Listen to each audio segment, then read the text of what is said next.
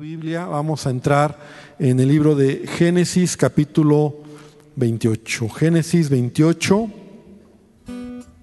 Génesis capítulo 28.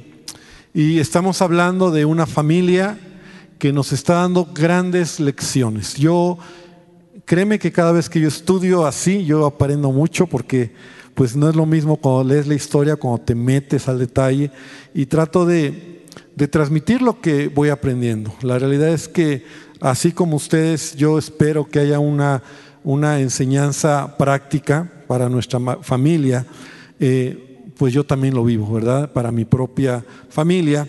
Y, y, bueno, vamos a continuar. Hace ocho días acabamos como un poquito tristes, ¿no? Por la manera en que eh, la familia de Isaac cometieron todos errores, ¿no? Por, por obtener o porque Jacob tuviera la bendición de su padre, pues tanto Rebeca como Jacob, como Jacob, como Esaú, Isaac mismo, ¿verdad? Todos explicamos cómo todos eh, hicieron las cosas mal. En lugar de, de hacer lo que Dios quería, cada quien hizo lo que quería.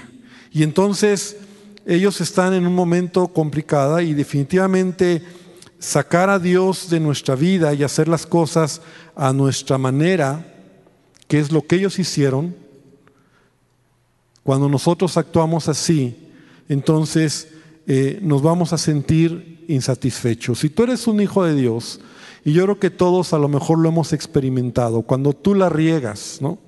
cuando tú haces algo mal, cuando tú te equivocas, y sabes que no estuvo bien, ¿no? Y dices, ¿por qué lo hice? No tenía que haber sido así, o a veces incluso dices, no tenía que haber eh, hablado eso que hablé, no tenía que haberlo, y ya la regaste, ¿no? Ya la regaste, ¿no? Entonces te sientes insatisfecho, ¿no? Te sientes mal, dices, ¿por qué? ¿Por qué? ¿Por qué? ¿Por qué lo hice?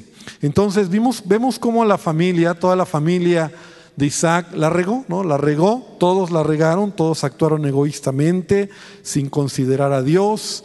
Y, lo que Dios ya había hablado, porque ya Dios había hablado, Dios había dicho que eh, eh, el, menor serviría al mayor, quien recibiría la promesa estaba en Esaú, pero nadie hizo caso. Entonces todo acabó mal, ¿no? Acabó mal porque ahora un hijo tiene que huir, porque si no, el otro lo quiere matar. Una madre que intentando ser hábil acabó mal, ¿verdad? Y perdió a su hijo consentido y, las consecuencias son graves. Y un padre que también hizo las cosas mal, tal vez, tal vez acabó confundido pensando por qué lo hice de esa manera. Y quiero que veas el capítulo 27, el versículo 46, que es como concluye, digamos, toda esta mala historia que hace ocho días la explicamos a detalle. Dice, y dijo Rebeca Isaac, fastidio tengo de mi vida. Esa palabra, ¿no? Fastidio tengo de mi vida. A causa de las hijas de Ed. Si Jacob toma mujer de las hijas de Ed, como estas de las hijas de esta tierra, ¿para qué quiero la vida?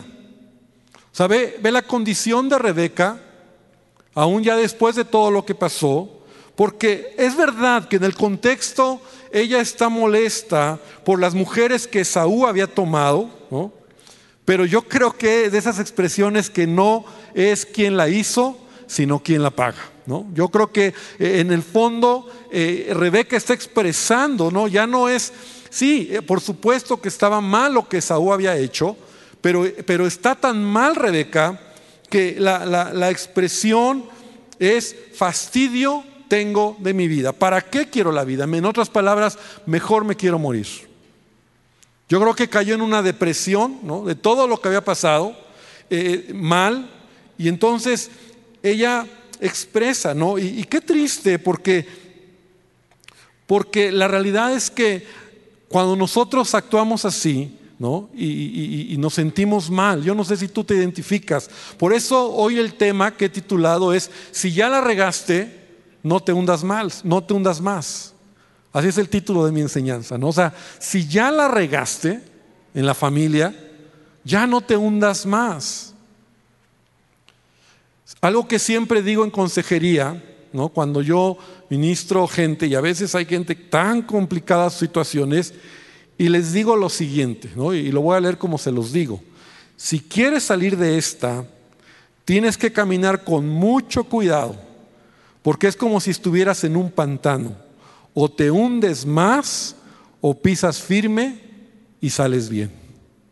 Y así yo doy a veces a la gente el consejo, ¿no? O sea, están ahí todos mal y yo mismo digo, wow.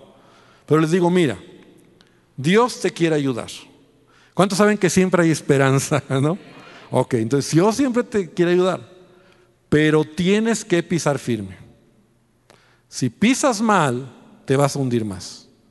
O sea, aquí tienes que tener mucho cuidado cómo vas a caminar, ¿no? Porque si la riegas más, si la haces más, lo haces más grande, entonces te vas a hundir.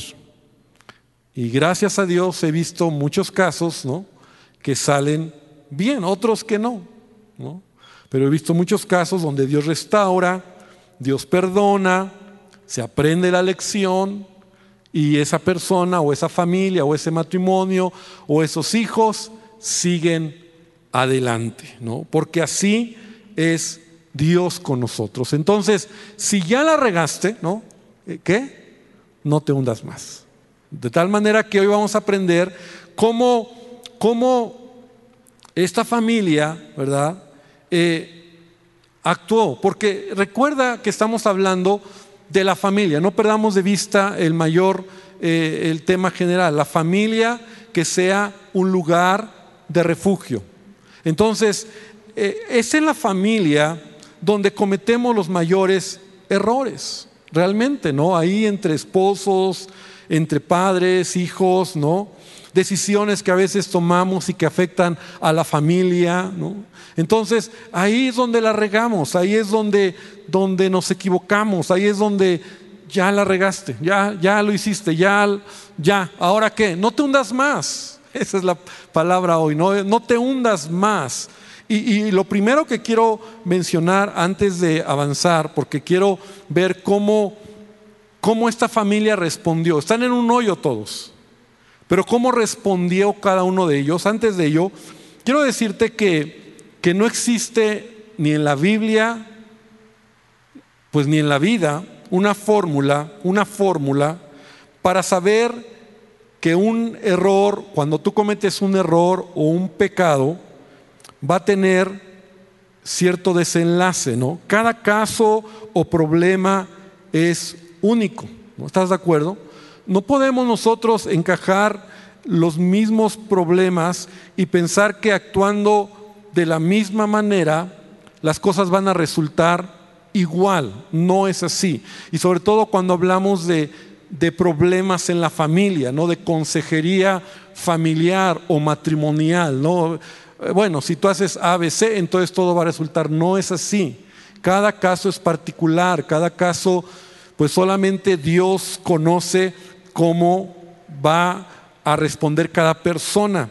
Y ahí es donde yo quiero que tú veas algunas escrituras conmigo, por ejemplo, Proverbios 21.2, donde dice, todo camino del hombre es recto en su propia opinión, pero Jehová pesa los corazones. Analicemos brevemente este versículo, ¿no? Todo camino del hombre es recto en su propia opinión, pero Jehová pesa los corazones.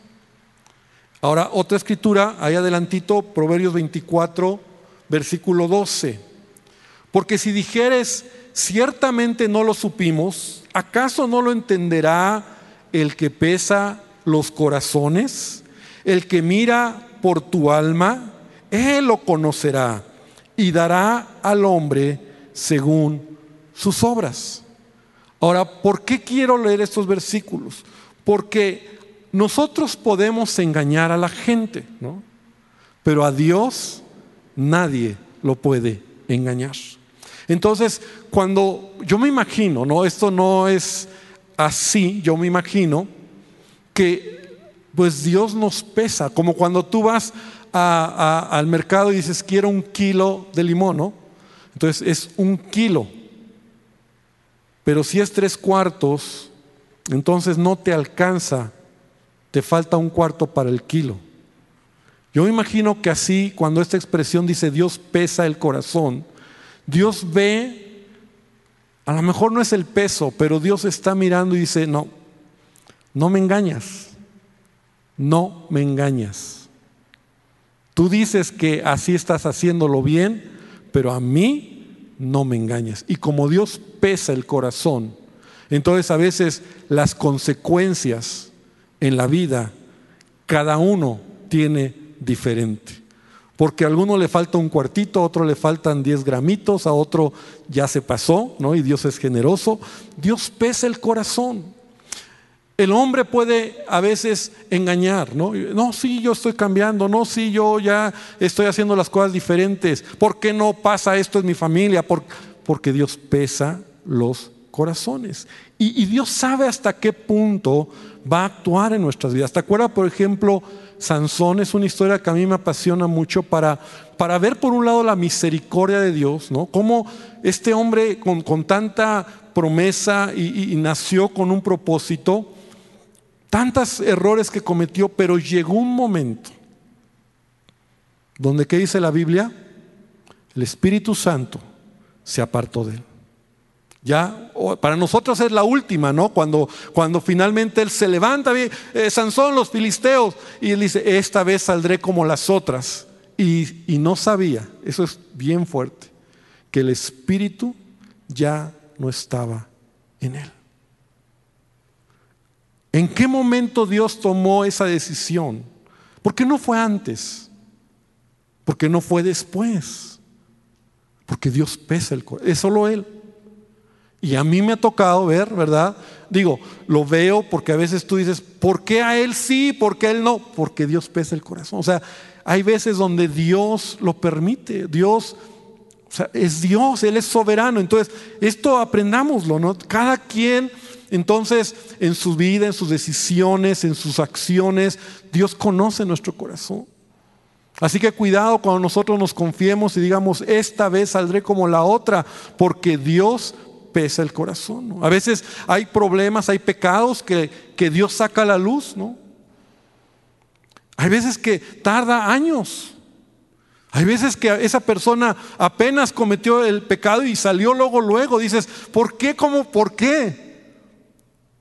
Dios sabe, Dios sabe, Dios, Dios actúa. Entonces, vamos a, vamos a avanzar. Ahora que entendemos esto, vamos a ver cuatro reacciones o respuestas en esta familia al regarla, ¿no? Porque, porque acuérdate cuál es el tema, si ya la regaste, no te hundas más. Y vamos a aprender de esta familia, los cuatro miembros, Isaac, Rebeca, Jacob y Esaú, ante la regada, porque todos la regaron, ¿estás de acuerdo? Todos la regaron. Isaac la regó, Rebeca la regó, Jacob la regó, Esaú la regó, todos se equivocaron, pero lo interesante es que cada uno reaccionó diferente. Entonces, permíteme compartirte, enseñarte hoy. No quiero decir que son todas las reacciones o respuestas que nosotros tomamos cuando la regamos, pero me parece muy interesante lo que podemos encontrar. Entonces, la primera respuesta cuando la riegas o te equivocas es que lo corriges. ¿Cuántos dicen amén a esa respuesta? La primera respuesta que alguien puede tomar cuando se equivoca en la familia, cuando la riega, es corregirlo. Y fue lo que le sucedió a Isaac. Es muy interesante. Recordemos que él quería bendecir a Esaú, pero él sabía quién era el que iba tenía que ser bendecido por él. Él lo sabía porque Dios se los había dicho desde que estaba en el vientre estos pequeñitos, estos hijos suyos, en el vientre de Rebeca, Dios se lo había dicho, el menor servirá al mayor. Hay dos naciones ahí, recuerda la historia, y le dice, el menor servirá al menor, eh, al mayor. Entonces, Isaac sabía, ahora, la semana pasada, yo me atrevía a exponer un punto que a veces no lo vemos, que Isaac lo hizo porque amaba a Esaú. O sea, sus emociones lo movieron. Entonces llama a Esaú y dice, ven para que te bendiga. Él sabe que no era Esaú. Él sabe que Esaú ha menospreciado la primogenitura. Él sabe que Esaú anda con mujeres, en este, en este caso cananeas, ¿no? Egipcias. Entonces, él sabe el comportamiento de su hijo, pero como era el consen, el consen de papá, ¿no? Entonces, así como que si yo lo bendigo, pues a lo mejor Dios cambia las piezas. Entonces cuando te equivocas, una reacción es corrige. Entonces podemos decir que Isaac, actuó por sus emociones, por lo que sus ojos se veían, pero mira lo que dice el capítulo 28. Vamos a leer capítulo 28, porque si tú crees que solo es la bendición que le dio equivocada a Jacob, bueno, pues ya se la dio. No, no, no, no. Ve lo que dice. Entonces Isaac llamó a Jacob. ¿Y qué dice? Y, y lo bendijo. A ver, entonces Isaac corrigió. Porque él sabía quién era el que tenía que recibir la bendición. Ahora es impresionante lo que le dice, porque si te impresionó la, primera bendición, la segunda es exactamente lo que Isaac tenía que decirle con todo el conocimiento y entendimiento. Entonces le dice, y lo bendijo y le mandó diciendo, no tomes mujer de las hijas de Canaán, levántate y ve a Padan Aram, a casa de Betuel, padre de tu madre, y toma allí mujer de las hijas de Labán, hermano de tu madre, eso tenía que pasar, pero desafortunadamente tiene que pasar ahora en un contexto donde él sale huyendo, porque fue lo que su padre Abraham hizo con él, ¿no? Mandó al siervo Eliezer para que le consiguiera una esposa que no era de las mujeres de las filisteas en ese tiempo, de las cananeas, perdón. Entonces le dice, eh, y el Dios omnipotente, versículo 3, te bendiga y te haga fructificar y te multiplique hasta llegar a ser multitud de pueblos y te dé la bendición de Abraham y a tu descendencia contigo para que heredes la tierra en que moras que Dios dio a Abraham. Así envió Isaac a Jacob, el cual fue a Padam Aram, a Labán, hijo de Betuel arameo, hermano de Rebeca, madre de Jacob y Esaú. Si tú puedes ver, esta es una bendición de Isaac de corazón y lo bendice porque él merecía esta bendición. O sea, él, esto me habla del arrepentimiento de Isaac. Cuando la riego, aprendo y debo corregir. Y corregir es cuando me arrepiento genuinamente, ¿no? Sea, ya lo hice mal, ya la regué, ya abrí mi bocota, ya lastimé a mi esposa o a mi esposo, a mis hijos, ya lo hice mal, lo corrijo. Pero lo corrijo de corazón. O sea, acuérdate que la palabra arrepentimiento, porque al final normalmente cuando la regamos, pues pecamos también contra Dios, ¿no? O sea, porque ofendiste a Dios. Entonces vas a Él y te arrepientes, pero arrepentimiento es eso. Arrepentimiento que es cambiar de dirección. Arrepentimiento no solo es remordimiento, es corrijo, cambio de dirección, dejo de hacer lo que estaba, lo que hice y actúo de manera diferente. Y me gusta esta primer reacción de Isaac. Al final Isaac se convierte como en nuestro héroe desde el principio, ¿verdad? Porque hemos hablado de él como un buen hombre, un hombre que ama a Dios, un hombre que tiene temor de Dios, pero se equivocó, la regó, como muchos de nosotros lo hemos hecho en la vida. Entonces, esto debe de ser frecuente en nuestra vida y en nuestra familia. Porque todos nos equivocamos, hermano, todos nos equivocamos, todos actuamos mal. Y cuando nos lo marcan, ¿no? Nuestra familia, debemos corregirlo. Si tú crees que al pastor nadie lo corrige, tengo una esposa que me dice y me corrige. Y que yo me he equivocado. Y que muchas veces ella me dice, ¿sabes qué, Ernesto? Esto está mal que estás haciendo. O eventualmente mis hijos también me han dicho cosas y yo he aprendido a corregir.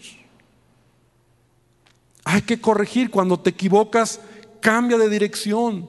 Tus palabras, tus acciones, tu comportamiento. Decid, decidamos, puse decide, pero decidamos ser como Isaac. Amén. Entonces, si la regaste, corrígelo. Si la regaste, corrígelo. Y eso traerá a tu familia bendición. No te, no te hace menos. Al contrario, vemos a un Isaac que dice, la verdad, yo creo que fue a Dios y dijo, Señor, ¿qué pasó? Y Dios le dijo, Isaac, pues ¿de qué se trata? Ok, ven, Jacob, te voy a bendecir. Y le da una tremenda bendición. Segunda enseñanza, segundo punto. Cuando la riegas o, te equivocas, lo que tienes, lo pierdes. Y esta es una de las enseñanzas más dolorosas que nos da la vida cuando la regamos. Cuando la riegas puede ser que lo que tienes lo pierdes. Y eso fue lo que le pasó a Rebeca. Ella creía tener el control, pero perdió todo el control. Se le salió de control y perdió, fíjate esto, esto es una buena enseñanza, perdió lo que más amaba. ¿A quién era? A su hijo. Nunca más, escucha bien, lo volvió a ver. Jacob se fue, le dijo, vete en lo que a tu hermano se le aplaca el enojo. Y ya cuando se calme yo te digo, te, y, y regresas. Pues déjame decirte que la Biblia nos enseña que Jacob nunca más regresó y Rebeca murió sin volver a ver a su hijo preferido, a su hijo consentido. Veinte años pasaron cuando Jacob regresó. Y yo me imagino que Rebeca le dolió, lloró, se lamentó por lo que pasó, pero ya no había nada que hacer. Y uno de los regalos, escúchame bien hermano, escúchenme bien hermanos que me escuchan en línea, uno de los regalos que Dios nos ha dado es la familia. Pero cuando actuamos equivocadamente, la podemos perder. La podemos perder. Y esta es una enseñanza que nunca debemos olvidar. Qué doloroso es cuando lo pierdes. Si no formas bien a tus hijos, los puedes perder. Si no cuidas y amas a tu esposa, la puedes perder. Si no honras y valoras a tu esposo, lo puedes perder. Si no trabajas por tu familia, la puedes perder. Porque esa idea de que, de que tú pienses que la familia esa, es una buena familia o es una bonita familia, es producto de la suerte, no es así. Hay que trabajar por lo que amamos. Repite conmigo esa frase. Hay que trabajar por lo que amamos. Y tenemos que entender que cuando la riegas, a veces la riegas y puedes perder. Y ya no hay vuelta de hoja. Rebeca, ¿qué hace? Oh, hermano, yo te puedo platicar historias de violín, ¿no?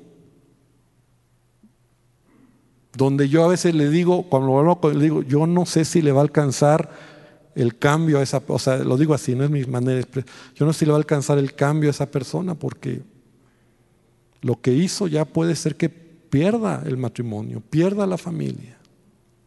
Proverbios 27, 23 dice, sé diligente en conocer, sé diligente en conocer el estado de tus ovejas y mira con cuidado por tus rebaños. Permíteme usar esta, esta analogía para, para hablar de lo que es la familia. Sé diligente, mira por, por, tus, por, tus, por tus rebaños, cuida, porque Dios nos ha dado pues una área nuestra familia. Entonces debemos de cuidarla. Cuando la riegas, puedes perderla. Alguna de las razones por lo que perdemos lo que más amamos, y lo voy a mencionar, alguna de las razones por, por lo que perdemos lo que más amamos, infidelidad, cualquier tipo de violencia, descuido, falta de interés, mentiras, abusos, manipulación y control. Fue lo que le pasó a Rebeca, ¿no? quería manipular, quería controlar al pobre hijo, ¿no? era, era manipuladora. Rebeca era manipuladora, controladora. Y queriendo controlar lo que quieres controlar fuera de la línea correcta, lo pierdes. Vicios. Son algunas de las razones que se me ocurre hoy pensar que nos hace perder nuestra familia. Y, a veces nosotros no lo entendemos, pero si la riegas, ¿qué, ¿qué decimos? No te hundas más. Pero a veces ya no hay oportunidad. A veces ya no te alcanza, ya por más que lloras, por más que dices que fue lo que le pasó a Rebeca, ya no, no, mira, no se vuelve a hablar de Rebeca en la Biblia. Hasta ahí llegó Rebeca. Porque era una mujer que, hizo mal. Manipuló, controló, se pasó de lista, ¿no? Quiso engañar al esposo, o sea, sí se pasó. Y entonces ya, hasta ahí. Entonces cuando le riegas, una reacción es lo corriges. Número dos, cuando la riegas, tienes que entender que lo puedes perder. No juegues con fuego. No digas, ah, no va a pasar nada. No, yo mejor me hago para atrás y cuido lo que Dios me ha dado. Porque si no, lo puedo perder. Y amo a mi familia y yo sé que tú que me escuchas, tú que me escuchas también amas lo que Dios te ha dado. Amén. Número tres, cuando la riegas o te equivocas, número tres, te endureces. Tu corazón se endurece. Y esta es una acción muy común en el corazón del hombre. O sea, en lugar de corregir, en lugar de cambiar, el corazón se endurece. Es un corazón, un corazón endurecido, es un corazón vengativo, desobediente, que la sigue regando, o sea, se hunde más. esa es la reacción del que la riega y no se arrepiente, ¿no? ¿Y fue lo que le pasó a quién? A Esaú. O sea, Esaú, porque también Esaú estaba coludido, sabía él, él sabía que él no merecía la bendición. Ah, no, pero como, sí, se pasó de listo Isaac, pero entonces se enoja tanto que no solamente quiere matar a su hermano, tiene odio hacia su hermano, sino que fíjate lo que hizo, fastidió a sus padres haciendo lo que sabía que a ellos les molestaba. O sea, después de esta bronca, después de ya lo que vimos, la bronca, todo lo que pasó, y estamos viendo la respuesta de cada uno, Esaú tiene un corazón endurecido y dice, ah, sí, ah, no recibí la bendición, ah, ahora voy a hacer lo que a mis padres más les molesta para que se les quite. Ve lo que dice el versículo 6. Versículo 6, Génesis 28. Dice,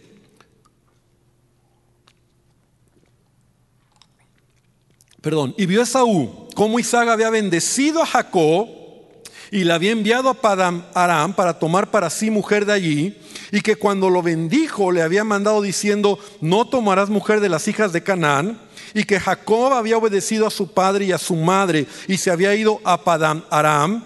Y vio asimismo Esaú que las hijas de Canaán parecían mal a Isaac su padre, y se fue Esaú a Ismael con su tío.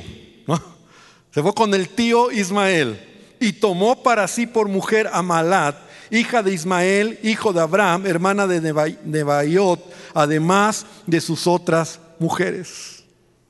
O sea, Ah, o sea, ¿me quieres hacer daño? Pues ahora te va peor. Y esta es una manera muy común de reflejar un corazón endurecido. ¿Quieres hacer daño a los demás? pero tú eres el que se daña. Es que eso sucede. El que tiene un corazón duro porque la regó, ¿no? La regaste y ya te equivocaste y en lugar de que corrijas o te arrepientas, ah, no, ahora peor. Y, parece que tú quieres dañar, ¿no? A veces los hijos son así como este cuate, ¿no? O sea, ah, mi papá, ah, lo que más, lo voy a fregar, lo que más me le hace daño, ahora yo, quien se está haciendo daño es el hijo. Porque él es el que está fastidiándose la vida pero no lo ve porque hay un corazón duro.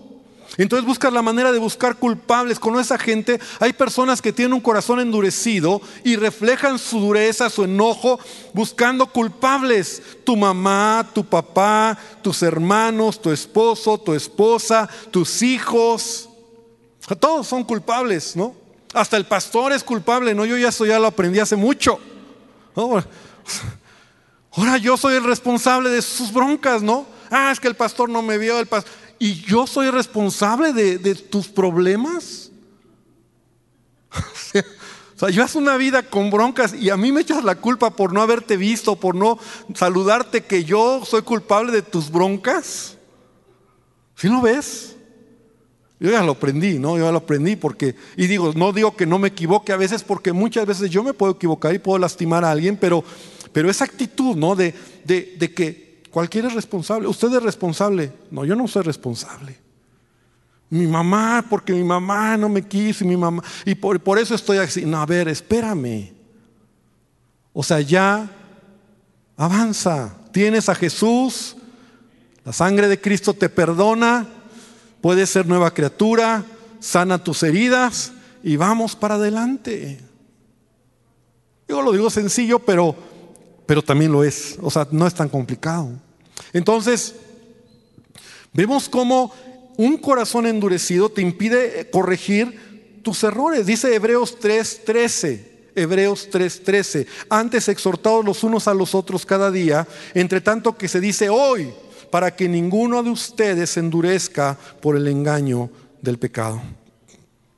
Porque el pecado nos puede endurecer el corazón. El pecado, o sea, si la regaste, no te hundas más. O sea, si ya te equivocaste, mejor cambia. No busques culpables. No trates de dañar más. Porque fue lo que Saúl hizo, ¿no? O sea, que en su afán de, de dañar a sus padres, porque qué mala onda mi papá, que sí bendijo a Isaac y, yo, y aquí estoy solo. Y, a ver, tú lo menospreciaste. Tú no lo quisiste. ¿Te acuerdas cuando vendiste tu primogenitura por un plato de lentejas? Ah, y las mujeres que tienes, tú sabes lo que tu padre te ha enseñado de no casarte con cananeas.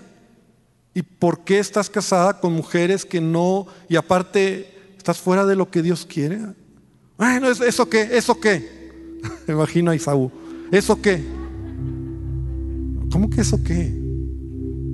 O sea, un corazón endurecido, entonces, ah, ah, entonces, ah, entonces no me quieren, entonces voy a fastidiarlos más. Entonces ahora voy con el tío, el tío incómodo, ¿no? Ismael, ¿no? el tío incómodo que no recibió lo igual, ¿no? Porque no era el de la promesa. Va con el tío y ahí toma mujeres. Y eso dolía el corazón de sus padres. Pero ¿quién se hizo daño al final? Esaú. Entonces, Número tres, cuando la riegas, te endureces. Y número cuatro, que es el último punto que hoy vamos a ver, cuando la riegas o te equivocas, entras en un proceso de cambio. Y fue lo que le pasó a Jacob. Puesto que Dios tenía un gran propósito en su vida. Repite conmigo, gran propósito. Otra vez, gran propósito. Ahora yo pregunto, ¿cuántos creen que tienen un gran propósito? Amén. Un gran propósito. Entonces, Dios tenía que trabajar en su carácter. Y esa es la que también sucede cuando la riegas. Dios lo tiene que apartar a Jacob. Mira, esto es muy interesante. Dios tiene que apartar a Jacob de una madre posesiva y de un hermano vengativo para mostrarse en su vida. Esto está tremendo. A veces Dios te tiene que, que mover para cumplir su propósito en tu vida. Porque este Jacob, ¿no? que era un gandallita, ¿de quién aprendió? Pues de mamá gandalla, ¿no? Pues sí. O sea, tenía que quitarlo de mamá gandalla para que aprendiera lecciones. Y claro que lo iba a llevar con, con, la familia Gandaya, ¿no? Porque lo iba a llevar con el hermano de Rebeca, ¿no? Con, con, con Labán. Pero ahí iba a ser al revés. Ahí Labán era el que iba a tratar, o Dios iba a usar a Labán para tratar a Jacob. Eso lo vamos a ver la otra semana. Pero, pero yo creo yo creo que a pesar de todas las regadas, porque todos las regaron, ya vimos que los cuatro la regaron, yo creo que Jacob, a pesar de que hemos dicho que es un tranza y así, así, yo creo que él tenía temor de Dios. Estoy seguro que él tenía temor de Dios y seguramente había guardado en su corazón las palabras de sus padres y de su abuelo Abraham. Porque todavía él vio a su abuelo. Y yo creo que él oía de niño las promesas que estaban depositadas sobre él.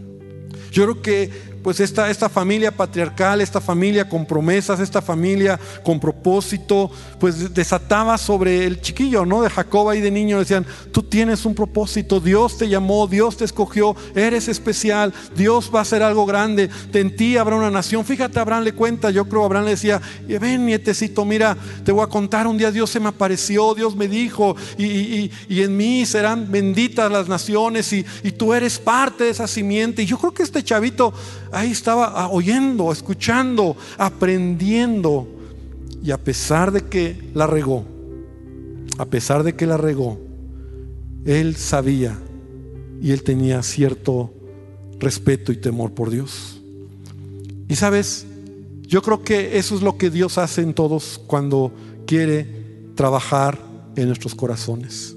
Y cuando Dios trata con nosotros, cuando tú la riegas, Está bien corregir, cuando lo corriges en corto, pues qué bueno, ¿no? Yo he, muchas cosas he tenido que corregir, ¿no? A lo mejor, como decía, tus palabras, tus acciones, cosas que la regaste, ¿no? Y bueno, pero hay procesos que Dios se va a ocupar en tu vida. Y acuérdate la escritura de Hebreos 12, versículo 6, que dice, porque el Señor al que ama, disciplina y azota a todo el que recibe por hijo. Y en el versículo 11 dice, es verdad que ninguna disciplina al presente parece ser causa de gozo, sino de tristeza. Ninguna disciplina nos da gusto, nos alegra, nos duele, nos quebranta, pero después da fruto apacible de justicia a los que en ella han sido ejercitados. Entonces, ese es el tercer, el cuarto punto. Cuando tú la riegas, Dios, si tú te arrepientes y Dios dice como que te hace falta más, como que te amo, pero y tienes que entrar en disciplina o tienes que entrar en un proceso, entonces te va a poner sobre ti un Labán.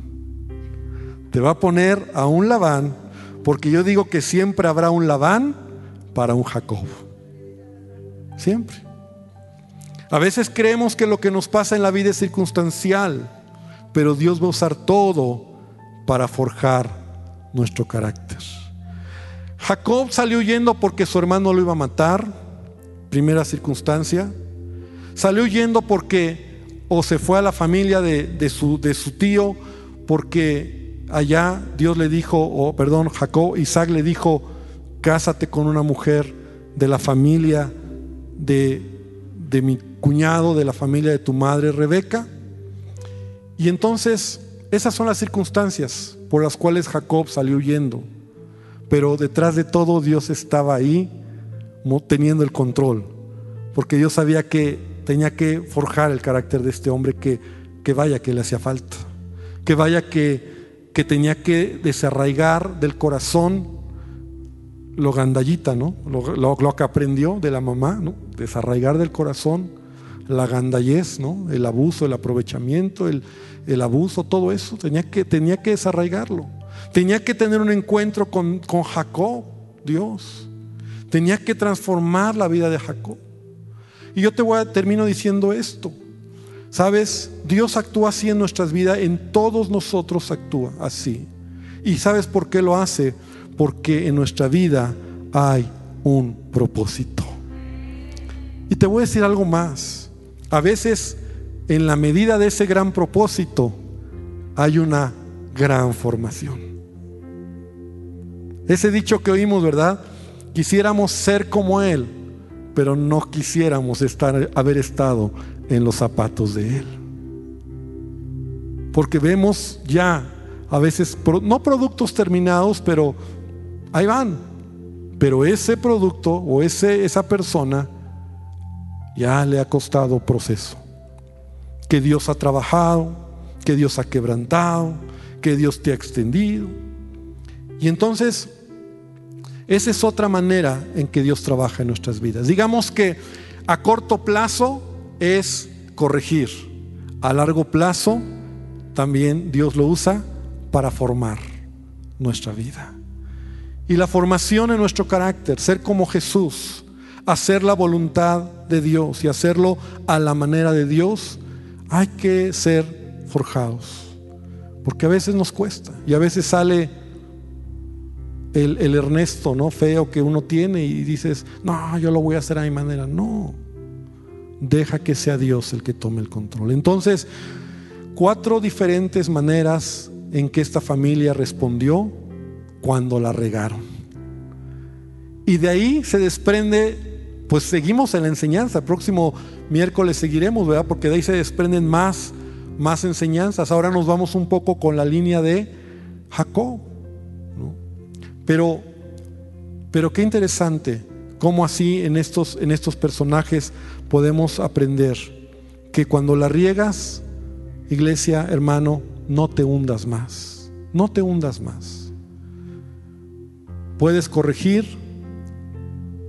la otra es, o a lo mejor puedes perderlo todo, si no agarras la onda y no reaccionas, puedes endurecerte o puedes dejar que Dios siga trabajando en tu vida y decir, Señor, aquí está mi vida. Sigue trabajando porque tú me amas. Entonces, aquí en todo esto, y con esto concluyo, miramos el amor de Dios. La regamos, todos la regamos. Ahora sí que hasta en las mejores familias pasa. Todos la regamos. Pero aprendamos de esta familia y aprendamos en nuestra propia vida no salir en, lo malo, ¿verdad? Dos, dos, buenos y dos malos. Aprendamos como, como Isaac o como Jacob. Y que nuestra familia la valoremos, la cuidemos, trabajemos por ella. A lo mejor estamos en las otras dos condiciones, bueno, pues decir, Señor, gracias porque aprendí la lección. Ya. Si ya lo perdiste pero no te endurezcas. No te endurezcas, porque esa sí es una mala decisión, que al final el único que pierde eres tú. Vamos a orar, cierra tus ojos, vamos a orar esta noche. Señor, queremos darte gracias, porque en tu palabra siempre habrá riqueza. Gracias Señor, porque familias como las que encontramos en la Biblia son familias tal vez de otra época, miles de años de distancia, pero al final hombres, mujeres como nosotros, con las mismas tentaciones, con las mismas eh, situaciones que uno pasa en familia. Y Dios, el corazón es el mismo, es engañoso, pero Dios, tú eres fiel.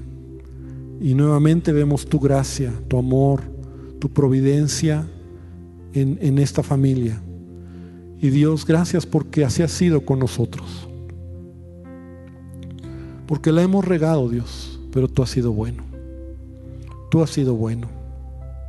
Ayúdanos a, a trabajar, a valorar la familia, el hogar, a, nuestra esposa, a nuestro esposo, a nuestros hijos, a valorar lo que tenemos, a cuidarlo, a, a ser diferentes cada día, a trabajar por ella.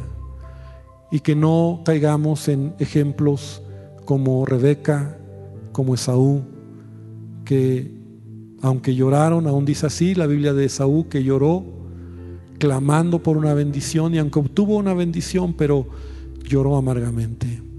Seguramente Rebeca también lo hizo y nunca más volvió a ver a su hijo. Enséñanos que aprendamos de las lecciones que están en tu palabra. Y querido hermano, esta noche, aún si tú vienes por primera vez y tú estás escuchando esta enseñanza, yo te quiero decir que Jesucristo te ama y que Él desea bendecir tu vida que Él desea que tú puedas tomar la mejor decisión cada día. Y a lo mejor tú te puedes identificar con algún personaje, hoy puedas identificarte con Isaac y decirle, Señor, quiero corregir, quiero que tú me ayudes, quiero que tú me perdones por todo pecado y quiero que tú cambies mi vida. Y si es así, tú dile hoy a Jesús, de tu corazón, Señor Jesucristo, toma el control de mi vida te pido que tú seas quien me transforme. Señor, te ruego que tú nos bendigas y que tú nos ayudes y amada iglesia, que el Señor nos siga ayudando y que bendiga a nuestras familias. Amén y amén, Señor. Gloria a Dios. Da un fuerte aplauso. Que Dios les bendiga.